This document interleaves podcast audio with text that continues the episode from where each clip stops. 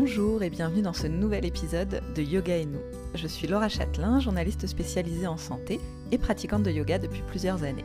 Dans ce podcast, je reçois des spécialistes du yoga pour parler avec eux de la façon dont la pratique infuse notre quotidien, change notre rapport au corps ou impacte notre santé. Alors ça fait maintenant deux ans qu'on vit avec le Covid et qu'on l'ait attrapé dès la première vague ou avec le dernier variant. Pour certains, il y a vraiment un avant et un après. Plusieurs semaines, voire plusieurs mois plus tard, certaines personnes n'ont en effet toujours pas retrouvé complètement leur capacité physique et respiratoire. Elles se sentent toujours essoufflées, fatiguées et peinent parfois à retrouver à 100% leur odorat. Et évidemment, cette situation s'accompagne de beaucoup d'anxiété. On parle alors de Covid long et aujourd'hui je vais échanger avec Lionel Coudron qui est médecin et yoga thérapeute sur la façon dont le yoga peut aider à venir enfin à bout de ses symptômes. Comme d'habitude, si cet épisode vous plaît, n'hésitez pas à le partager autour de vous et à me laisser une note et un commentaire sur Apple Podcast ou Spotify. Bonne écoute Bonjour Lionel Coudron, merci beaucoup d'être à nouveau avec moi dans Yoga et nous. Merci beaucoup Laura Châtelain, avec plaisir. Alors vous, vous êtes médecin et yoga thérapeute. On en avait déjà parlé dans l'épisode sur les maux de ventre, mais est-ce que vous pouvez nous rappeler rapidement votre parcours et puis en quoi consiste la yoga thérapie Est-ce qu'il la distingue des cours de yoga habituels? Alors, je suis venu à la médecine tout simplement parce que j'étais déjà enseignant de yoga. Le yoga, c'est ma passion depuis l'âge de 14 ans. En fait, je devrais dire l'être humain. Et c'est pourquoi je me suis intéressé au yoga, car j'ai pensé, que c'était l'une des meilleures façons d'aborder l'être humain dans sa globalité. Et c'est ça qui m'intéressait. Du coup, j'ai étudié l'acupuncture, ça m'a donné également cette vision globale de l'être dans un univers qui l'entoure, en, interconnexion.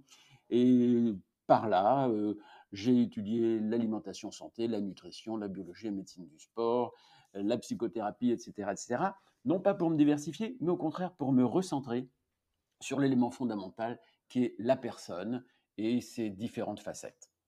Alors, je suis professeur de yoga depuis l'âge maintenant de 16-17 ans et je donne des cours de yoga tout à fait classiques, car pour moi, ça c'est un fondamental. Le yoga, en fin de compte, est un et indivisible. Mais il y a une branche de ce yoga qui est l'application à la santé que j'ai développée, c'est la yoga thérapie.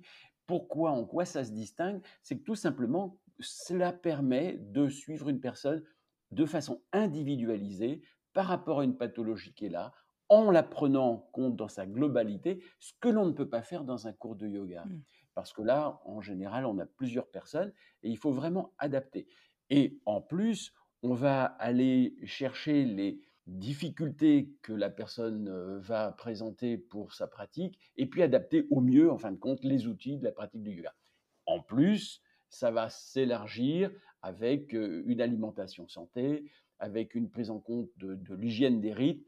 En fait, le yoga, quoi, qui vient se résumer, appliqué à une personne ayant un problème. D'accord. Et alors, est-ce que depuis deux ans, parmi les, personnes qui vous consultent justement parce qu'elles ont un problème, est-ce qu'il y en a qui sont venues directement suite en fait à une infection au Covid parce qu'elles avaient des séquelles ou est-ce que les gens viennent pour d'autres choses mais souffrent aussi de, de problèmes liés au Covid? Qu'est-ce que vous observez vous depuis deux ans? Alors depuis deux ans, évidemment, beaucoup de personnes ont été contaminés, ont eu le Covid, et un grand nombre, en définitive, vont heureusement l'avoir et n'avoir aucune séquelle, mmh. aucun trouble, et vont pouvoir euh, passer haut la main euh, la problématique de cette contamination. À côté de cela, effectivement, nous constatons, et nous avons suivi des patients qui ont eu ce que l'on appelle des Covid longs ou qui ont eu des difficultés à s'en remettre ou qui font des rechutes. Et là, il faut les prendre en charge de façon plus adaptée, plus spécifique. D'accord. Et qu'est-ce qu'on sait aujourd'hui sur ce Covid long, justement? Parce que je, bon, je sais que c'est quelque chose qu'on découvre hein, au, jour le jour, mais quels sont les, symptômes, par exemple, les, plus fréquents? De, de, quoi se plaignent le plus souvent les gens? Est-ce que c'est surtout la fatigue, l'essoufflement, la toux c'est exactement cela. Les symptômes les plus fréquents, c'est une fatigue, c'est des toux qui persistent, qui vont euh, les gêner dans leur vie courante. Ce sont parfois aussi des maux de tête, des douleurs multiples, des troubles également de concentration qui vont les empêcher de pouvoir se remettre au travail de façon euh, satisfaisante. C'est un, ensemble de signes qui sont parfois un petit peu éparses. Alors toujours quand même centrés par euh, euh, souvent un essoufflement et une fatigue qui prédominent. Et c'est pourquoi il va falloir les prendre en charge de façon globale. Et il va falloir aussi prendre en charge non seulement les symptômes physiques, clairement, que sont l'essoufflement, la fatigue, la toux, mais aussi la dimension psychoaffective qui n'est pas négligeable dans la survenue de ces Covid longs, en tout cas que l'on voit toujours associé à ces symptômes physiques.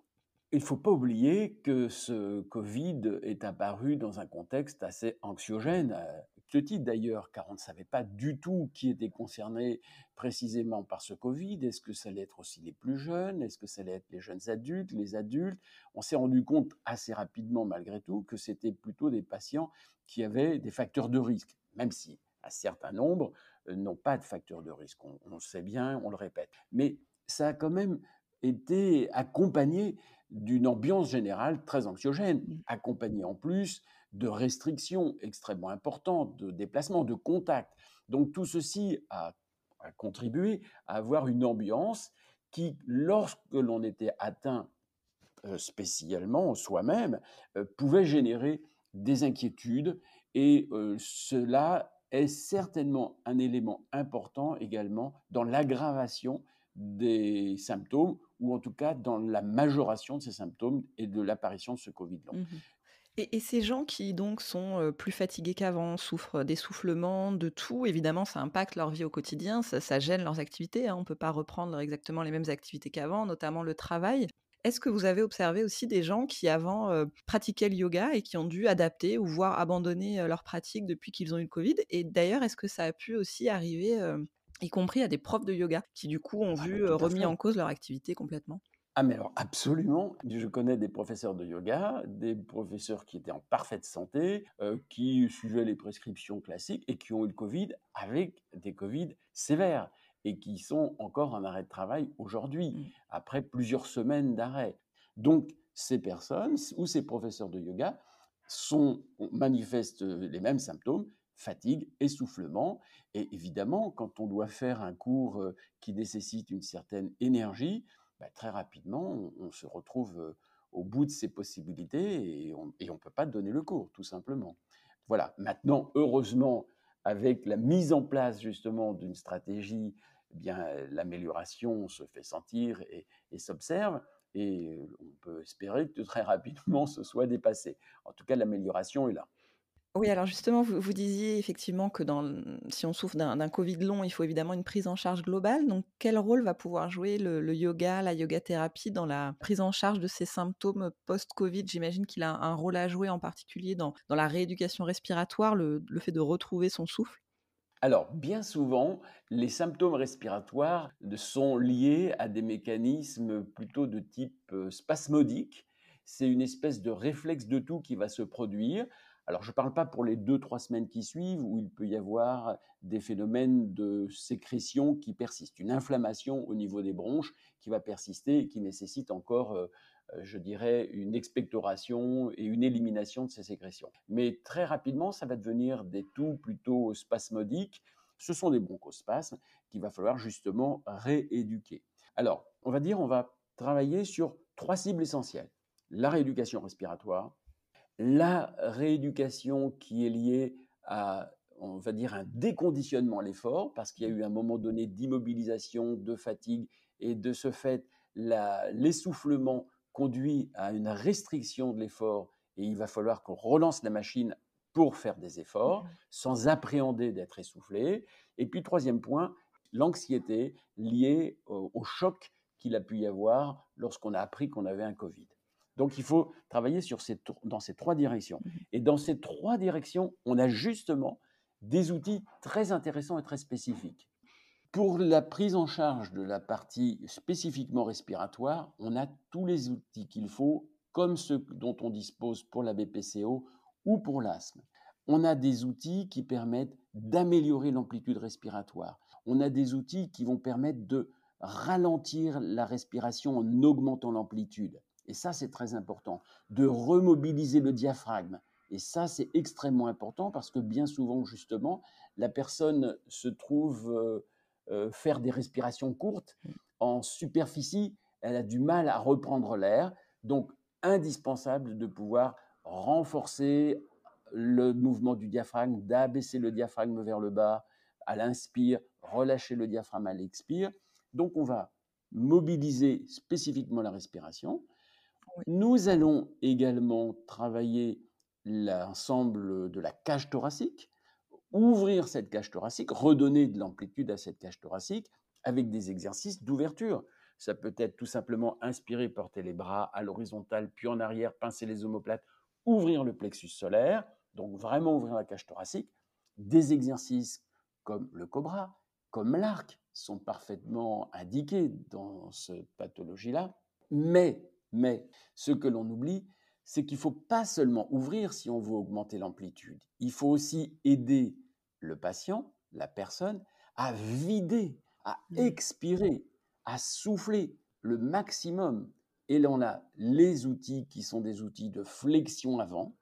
On a les outils, les postures qui permettent, par exemple, de s'incliner sur le côté et qui vont permettre aux côtes de se remettre les unes contre les autres, hein, de se refermer, un petit peu comme un accordéon.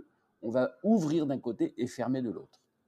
D'accord, oui, tout ça ça, aide à avoir une respiration plus longue, plus complète, plus lente aussi. Et, parmi les, les pranayamas que vous utilisez dans ces cas-là, est-ce qu'il y en a qui sont particulièrement intéressants? Parce que j'imagine aussi que certains peuvent peut-être aggraver plutôt le problème ou faire tousser, en tout cas au début. Enfin, il faut peut-être choisir ces exercices de respiration avec soin quand on est dans ce cas de post-Covid.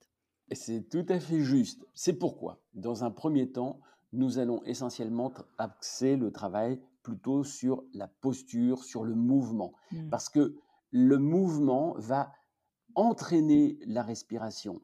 Si l'on se concentre trop au départ sur la respiration, on peut avoir un effet paradoxal. Ça peut renforcer l'anxiété. Mmh. Donc on va d'abord pratiquer les postures et l'on va également, pour augmenter l'amplitude respiratoire, travailler sur la synchronisation mouvement-souffle. J'inspire, je porte les bras en arrière.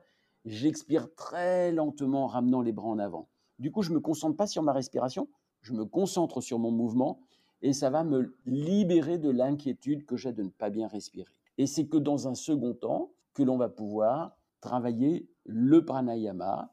Mais avant le pranayama, il y a également des exercices qu'on appelle des nettoyages, des kriyas. Mm. Et par exemple, Kapalabhati en est un. Euh, et on va pouvoir faire également des exercices de barattage du ventre qui vont là aussi nettoyer, qui vont là aussi mobiliser le diaphragme. Donc on a tout un, assortiment d'exercices préparatoires à la respiration et après on va directement pratiquer des pranayamas. Le plus puissant des pranayamas, c'est la prise de conscience du souffle au niveau des narines. Inspirez doucement, expirez lentement. Mais après, on peut le moduler. On va, par exemple, faire des respirations alternées qui vont également permettre d'allonger la respiration, de renforcer la suspension à plein, d'orienter également la respiration vers la façon de vider au maximum et de rester à vide. Donc vous voyez qu'on va pouvoir décomposer la respiration, la remaîtriser.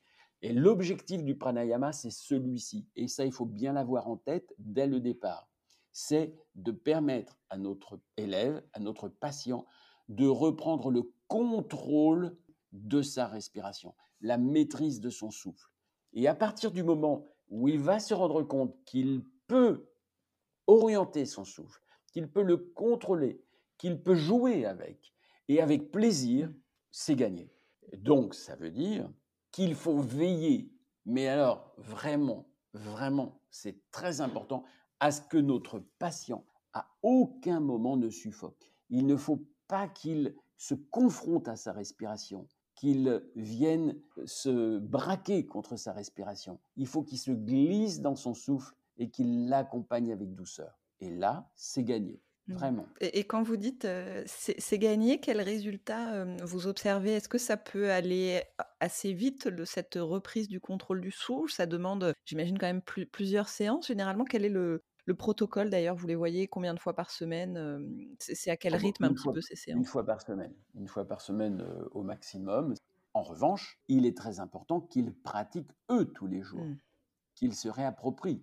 Mais ça peut aller très vite, ça peut être en une séance qu'il y ait une réappropriation du souffle, d'autant plus que la personne pratiquait le yoga avant. Quand les gens ont pratiqué du yoga avant, ça revient extrêmement vite. Les personnes reprennent très très vite la possession de leur respiration. Il faut juste qu'ils soient un petit peu guidés pour déclencher à nouveau leurs ressources. Ça, ça va très très vite. Des personnes qui n'ont pas l'habitude de ce travail, ça peut demander plus de temps. S'il y a des phénomènes anxieux sous-jacents anciens, alors là, ça peut demander parfois beaucoup plus de temps. Mais dans la majeure partie des cas, vraiment dans la majorité des cas, c'est instantané. Les gens se le réapproprient très très vite à partir du moment où on leur montre le chemin. Et alors, vous disiez que le, deuxième axe, c'était la, rééducation à l'effort, en fait, lutter contre le, déconditionnement physique. Ça, ça va passer par quoi? Par une, pratique de yoga plus physique, plus intense, avec beaucoup de, renforcement musculaire, des choses comme ça? Exactement. Lorsque les personnes ont perdu l'habitude de faire un mouvement, lorsque dès le moindre effort, ils se sentent essoufflés, il va falloir passer par une rééducation respiratoire progressive parce que, comme on vient de le dire, il ne faut pas que les personnes se sentent mal avec leur respiration. Il faut au contraire qu'ils l'apprivoisent et qu'ils sentent qu'ils la maîtrisent. Et ça, alors là, le yoga est idéal puisque l'on peut parfaitement contrôler son mouvement. On peut parfaitement contrôler son effort. Et il y a des exercices qui sont souverains, c'est l'enchaînement de postures en dynamique. On ne va pas rester dans la posture, mais on va associer une respiration ample au mouvement. Et là, quand on dit cela, eh bien, on pense tout de suite à la salutation soleil, mmh. dont on peut faire des variantes à l'infini. Mais c'est cela qui va être important, ça va être de pouvoir faire un mouvement qui demande un effort, qui va être accompagné par la respiration, c'est essentiel, sans essoufflement, sans stress aucun. Car si vous avez un stress, eh bien, vous allez passer à côté de ce que vous demandez. Et cette salutation au soleil, il faut d'abord, hein, je le répète, je suis désolé, j'insiste mmh. beaucoup dessus, mais que la personne ait pu déjà bien apprivoiser sa respiration. Oui, parce que sinon on peut vite se retrouver essoufflé dans, une, dans, dans un enchaînement ah, de salutations. Exactement. Et si on se retrouve essoufflé, ça va être un sentiment de stress et euh, on n'aura aucun effet. Donc, ce qu'il faut, c'est faire une première salutation à son rythme, de chaque côté, on respire, on prend son temps, on en fait une deuxième. Si tout se passe bien, on en rajoute une. Et on va pouvoir ainsi, jour après jour, ajouter des salutations soleil jusqu'à ce que l'on fasse 10, 12 minutes de salutations soleil en enchaînement. Et quand on en arrive à 12 minutes en enchaînement, après on va pouvoir les moduler, des rapides, des lentes, et, et c'est gagné. La rééducation à l'effort se fait, l'endurance est à nouveau retrouvée, une endurance cardio-respiratoire, une endurance musculaire, et la personne euh, regagne en, possibilité, en capacité. Et ça va vite, ça, ça va très vite. Ouais, ça c'est bien, c'est plutôt encourageant euh, d'entendre ça. En tout cas, après, voilà, il faut se faire son petit programme et pratiquer tous les jours chez soi. Euh. Il faut pratiquer tous les jours chez soi, mais on peut dire qu'avec 20 minutes par jour, on a des progrès extrêmement rapides. Et alors le quatrième point, c'est de prendre en charge l'anxiété en rapport avec le Covid spécifiquement, parce que ça peut être soit l'annonce de la maladie Covid lorsqu'on l'a eu, lorsqu'on a été positif, ou soit le fait qu'on se sente pas bien et qu'on se dise mais est-ce que je vais pouvoir récupérer? Et donc il faut prendre en compte cette relation à cette maladie. C'est très simple, on va travailler sur ce ressenti dans le corps. Et le yoga thérapeute est là pour vraiment accompagner son patient, le guider, pour lui permettre d'identifier ce qu'il ressent dans son corps. Et dans son corps, il va pouvoir ressentir ce vide. La fatigue, elle se traduit par exemple par des épaules lourdes, un visage tiré, un souffle court, un sentiment de jambes qui sont coupées, de bras également qui nous tombent. Donc il y a plein de signes dans le corps qui vont être synonymes de cette fatigue, ou de l'angoisse, ou de l'anxiété. La boule à la gorge, l'oppression thoracique, car n'oublions pas que les troubles respiratoires sont en eux-mêmes anxiogènes, donc ils font un cercle vicieux qui va aggraver l'anxiété, et il va falloir donc déprogrammer tout cela. Il faut également que le yoga thérapeute l'aide à identifier les pensées qui, qui l'accompagnent, du style je risque de mourir, ou je vais mourir, ou je vais pas m'en sortir, ou comment ça va évoluer, l'inquiétude qui est sous-jacente et qui se traduit par des pensées. donc on met en lumière le lien entre la pensée, la sensation dans le corps, les images éventuellement où on se voit essoufflé, où on se voit ne plus pouvant faire quoi que ce soit. Et à ce moment-là, on va faire des exercices de respiration, de mouvement, de posture, selon les zones qui sont impactées, mmh. pour justement que l'on brasse tout cela. Mais voire même aussi par des visualisations, ou prendre également euh, des sankalpas, des cognitions positives, des pensées positives. C'est encore une fois prendre la personne dans sa globalité, mmh. avec toutes les facettes qui composent une personnalité, c'est-à-dire euh, ce qu'elle pense, ce qu'elle ressent comme émotion. Vous voyez, par rapport à une maladie comme le Covid, eh bien, on peut avoir de la peur, on peut avoir la peur de l'évolution, on peut avoir peur de mourir, on peut avoir peur d'avoir bah, ce Covid long avec des séquelles. Mais on peut aussi être en colère en se disant comment? Moi je faisais confiance à mon système immunitaire et je vois qu'il n'a pas bien réagi, euh, ou, ou être en colère contre des soins qu'on a reçus ou pas reçus. Donc selon que c'est telle ou telle émotion, eh bien on va la transformer, parce que l'émotion se traduit dans le corps, on va transformer cela en sentiment de confiance, en sentiment de joie, et ça va refaire circuler ce que les yogis appellent le prana. Et alors, c'est vrai que dans les symptômes qui sont particulièrement gênants quand ils s'installent sur le long terme, il y a la fameuse perte d'odorat et donc perte de goût associée. Est-ce que ça, le yoga peut un peu faire quelque chose ou ça va être simplement, on, le sait hein, maintenant, les ateliers de rééducation olfactive avec les, des odeurs, etc. Mais est-ce que par la pleine conscience, finalement, on peut aider aussi sur ce symptôme-là? Alors, actuellement, l'Omicron donne très très peu ces troubles olfactifs, vraiment beaucoup moins. C'était les variants précédents. Euh, moi-même, hein, j'ai eu euh, deux fois. Je l'ai eu, la première semaine de confinement, il y a deux ans, euh, le Covid. Et effectivement, j'ai eu cette anosmie qui s'est prolongée pendant trois, quatre semaines de façon je dirais un peu embêtante, et puis qui s'est assez vite estompée. Donc euh, ça revient. Ce qu'il faut savoir déjà, c'est de ne pas perdre confiance. On retrouve l'odorat, mais ça peut parfois être long.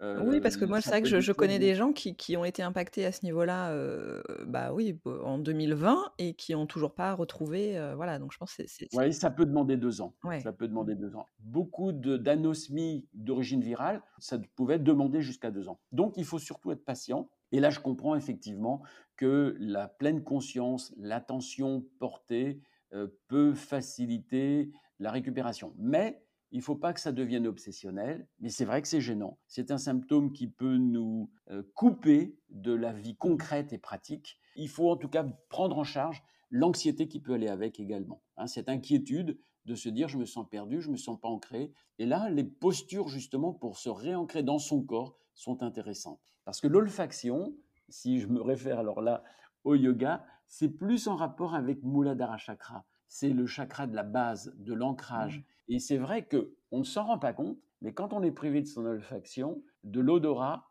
on se sent coupé de la vie concrète. Et, on n'est plus ancré. On se sent... Euh, il manque quelque chose, il manque une dimension. Mmh. Mais l'odorat est très connecté aux émotions aussi. Donc, on a besoin effectivement de se de s'apaiser, de se rassurer. Et encore une fois, je dis de développer la confiance dans la capacité à son corps à se régénérer. Et, vous avez un ou deux exemples de, postures voilà, qui ont aidé à se réancrer justement quand on est un peu perdu dans ses repères? Alors, il y en a deux. La première va peut-être vous étonner, c'est Shavasana. Ouais. Shavasana, c'est paradoxalement la posture la plus importante pour renforcer Muladhara, parce que c'est elle qui nous permet de nous abandonner à la terre c'est cette posture-là qui nous permet de lâcher complètement et de, laisser la pesanteur agir. Donc, Shavasana développe le lâcher-prise et développe l'ancrage. Et la deuxième posture qui, là, est plus évidente, c'est euh, Malasana, c'est la posture accroupie qui nous permet de travailler sur les hanches, le bassin et l'ancrage dans le sol, mmh. qui nous permet de renforcer notre périnée également. Donc ce sont deux postures qui se complètent merveilleusement bien.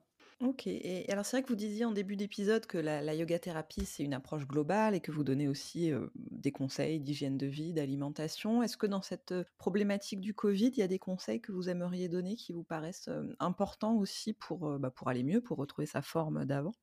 Oui, des conseils qui sont fondamentaux. C'est comme toujours que de toute façon, c'est un ensemble et c'est une hygiène de vie qui va nous permettre d'être dans les meilleures conditions. Ça ne veut pas dire que c'est, encore une fois, une garantie à 100%.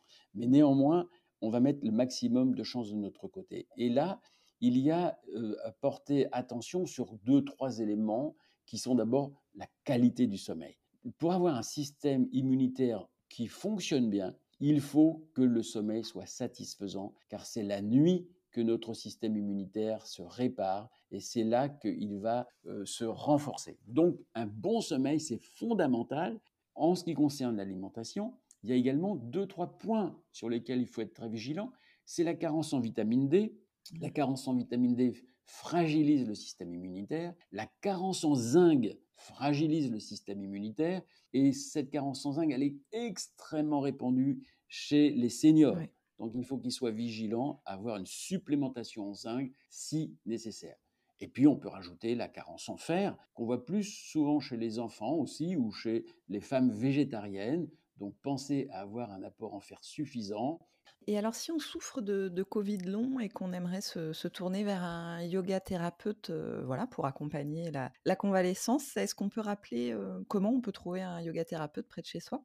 Alors, je peux vous conseiller le plus simple, c'est d'aller sur l'annuaire de l'Institut de Yoga Thérapie, glidit.com, et vous, aurez, vous avez un annuaire avec 300-400 euh, adresses euh, de yoga thérapeutes euh, en France et en Belgique, Luxembourg, Suisse, Espagne, voilà, tous les pays également où on a des, partenaires qui ont été formés à la yoga thérapie. D'accord, et ben c'est noté. Je remettrai le, lien évidemment dans la description du podcast. Merci beaucoup euh, Lionel Coudron pour tous ces, conseils. Mais merci, c'est moi qui vous remercie pour votre invitation, avec plaisir. Merci beaucoup à vous d'avoir écouté cet épisode. Si vous aussi vous avez souffert des séquelles du Covid et que le yoga vous a aidé à récupérer, n'hésitez pas à venir témoigner de votre expérience sur mon compte Instagram, at yoga et nous podcast. À très vite pour un nouvel épisode sur une autre thématique autour du yoga.